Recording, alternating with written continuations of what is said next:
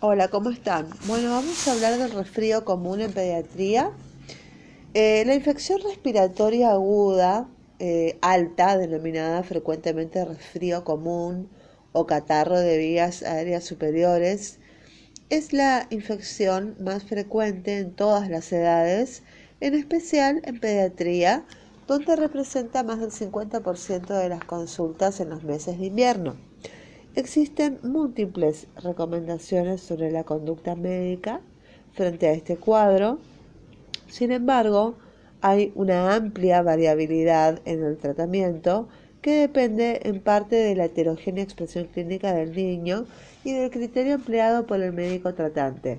Según la Sociedad Argentina de Pediatría, no hay en nuestro país un estudio que haya valorado la conducta médica del pediatra frente a un niño con infección de respiración eh, eh, de las vías aéreas superiores alta. Por otra parte, las, las bibliografías internacional de la última década refleja un creciente interés en la investigación clínica en el consultorio, aspecto que aún no se encuentra desarrollado en Argentina.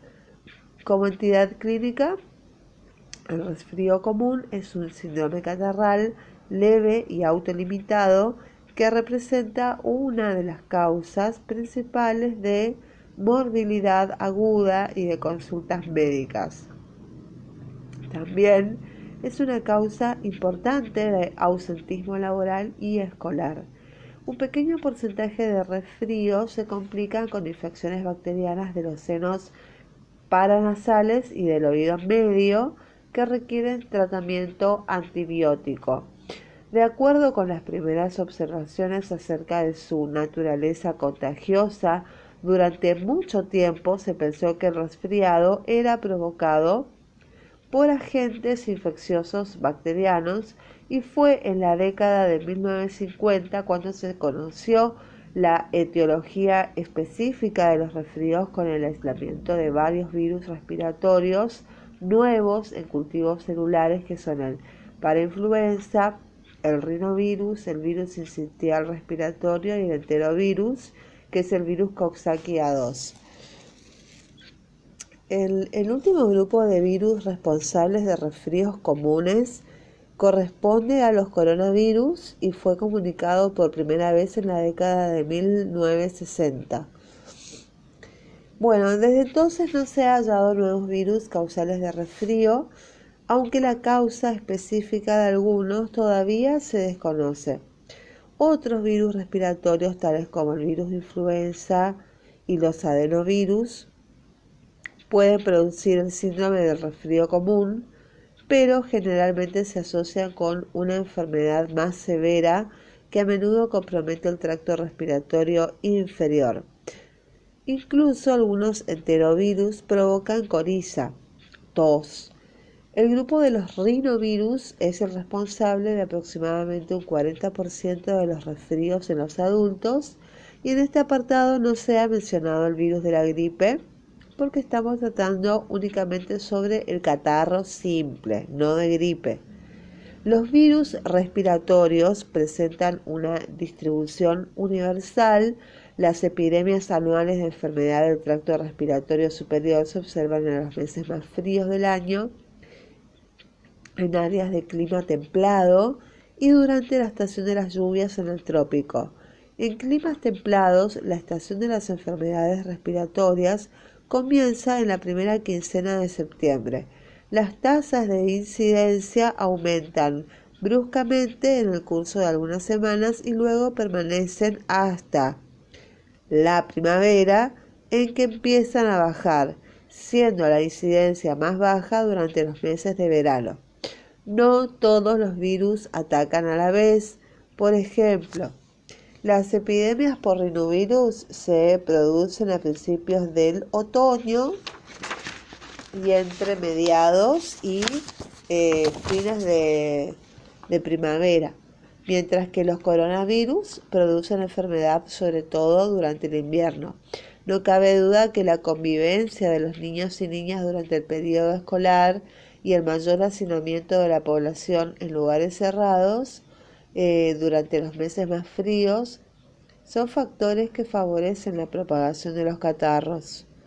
Eh, además, la humedad relativa ambiental podría representar un factor importante para la supervivencia de los virus. En general, los virus con cubierta sobreviven mejor en condiciones de baja humedad relativa ambiente presente en los meses más fríos, mientras que en el caso de los virus sin cubierta sucede lo contrario. Generalmente un adulto padece como promedio 2 a 4 catarros por año y un niño de 6 a 8 catarros por año. Entonces, eh, los adultos conviven con los niños que padecen más, eh, los, adultos que conviven con niños padecen más resfriados que los adultos que no, eh, no expuestos a niños. Y la transmisión, el mayor reservorio de virus respiratorios está representado por los niños de corta edad. La propagación del resfrío se produce principalmente en el hogar y en la escuela, en los colegios y guarderías, los niños adquieren nuevas cepas virales de sus compañeros de escuela, las llevan a sus hogares y las transmiten a otros miembros de la familia. El periodo de incubación es de 1 a 3 días. El periodo de máximo contagio es entre el segundo y el cuarto día del inicio de los síntomas y se deben extremar en este periodo las medidas de prevención que son muy sencillas. Tenemos síntomas y diferencias con la gripe. Eh, la fiebre en el catarro común eh, cursa normalmente sin fiebre, aunque en niñitos pequeños o personas inmunodeprimidas puede haber un aumento de temperatura, mientras que la gripe siempre está presente con temperaturas entre 38 y 39 grados centígrados que duran de 3 a 4 días. En segundo lugar, la congestión nasal y la rinorrea. En el catarro aparece siempre y sobre todo en niños puede acumularse moco en la zona de los oídos, apareciendo molestias por desequilibrio de presiones entre el exterior y la trompa de Eustaquio. Eh, entonces, si se acumula gran cantidad de moco y se sobreinfecta da lugar a una otitis media.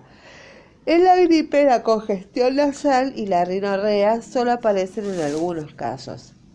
Tos. En el catarro la tos es frecuente, siendo una tos seca y suave, y en la gripe la tos es muy común y puede ser algo más fuerte.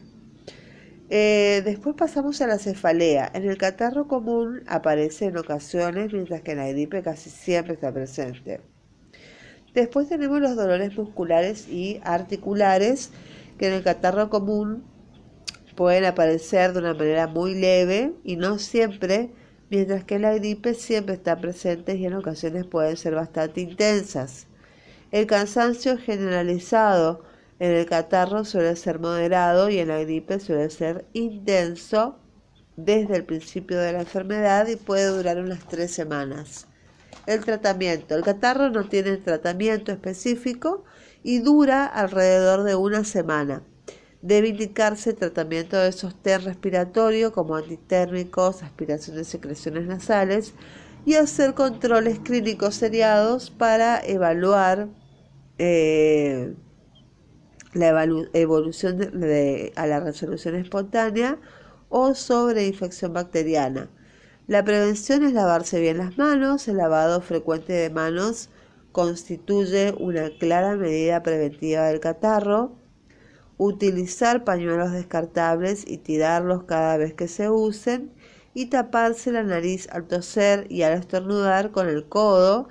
Y practicar un aislamiento relativo durante el periodo de máximo contagio. Eso es todo lo que podemos hablar de resfrío común o catarro común. Gracias.